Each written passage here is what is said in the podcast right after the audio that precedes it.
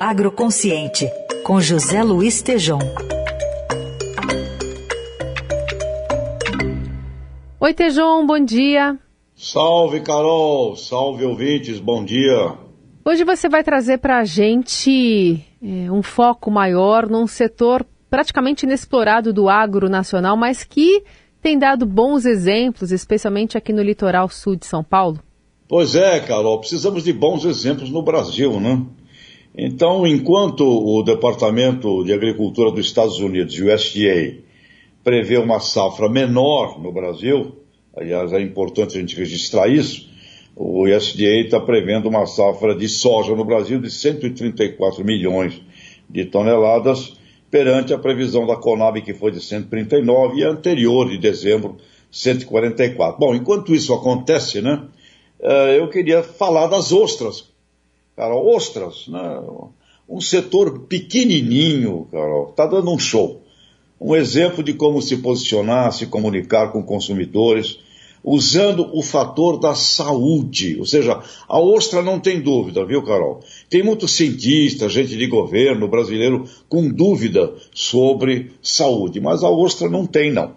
Então, e ostra é agro, né? Fique bem claro aqui. Então, lá de Cananéia, um dos últimos ambientes preservados limpos no estado de São Paulo, tem gente fazendo das ostras atividade sustentável, ostras frescas, 100% isentas de comunicação, e o consumo per capita desse produto é, é, é ínfimo, Carol e ouvintes.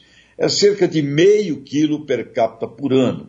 Por isso, tem um potencial para crescer no mínimo 10 vezes. Então, a ostra, Carol, ela é conhecida também como leite do mar. E ela tem se comunicado nos seus nichos de consumidores, dando um exemplo que os demais alimentos, principalmente no campo de proteínas animais, deveriam imitar. Então, o pessoal de ostras apresenta numa, em 100 gramas de carne de ostra, revelam percentuais do cálcio, do fósforo, do ferro, vitamina A, B1, B2, niacinina, carbono, iodo, proteínas formadas por 18 tipos diferentes de aminoácidos. Então, as ostras são ótimas para idosos, crianças, doentes, mulheres grávidas.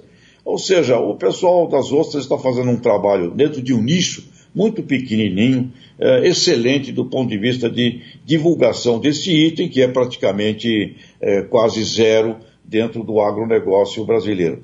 E, Carol, ouvintes, o pessoal, acho que mais antigo, deve se lembrar que há uma certa associação também de ostras com afrodisíaco, Carol. E as pesquisas ah, revelam que o zinco, muito eh, presente nas ostras, tem uma substância importante na produção do sêmen. Então, trago aqui esta curiosidade que deveria inspirar, Carol. Uh, proteínas que têm 40 quilos per capita, 30, 20 quilos per capita uh, por ano, a promover muito mais os aspectos da saúde humana no seu preparo e num consumo consciente. Então, Carol, essa ostra aí, ela não fica grudada lá, né, como, como dependente de, um, de orçamentos, viu, que passam a ser governados agora não mais pelo ministro da Economia. A ostra é útil e é boa para a saúde, viu, Carol? É verdade. É um prato típico, né, em muitas regiões, especialmente você falou de Cananéia, que são bem frescas e tal, o pessoal gosta bastante. Em Florianópolis, eles gostam de fazer ostra gratinada, com um monte de coisa em cima, enfim é uma iguaria bem consumida. O pessoal que né, frequenta o litoral normalmente acaba comendo mais. E fica assim muito restrito ali, porque tem uma questão de transporte, né, de, de armazenamento que entra talvez nessa conta também, né, Tejão?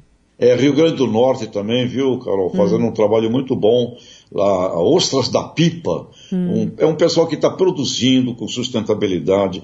E o que é mais interessante, promovendo o consumo desse item, uhum. associando ele à saúde. Isso é a grande sacada para o agronegócio do Aravante. Muito bem, esse é José Luiz Tejon, que volta na semana que vem a falar conosco por aqui. Bom fim de semana, Tejon. Grande abraço a todos, até.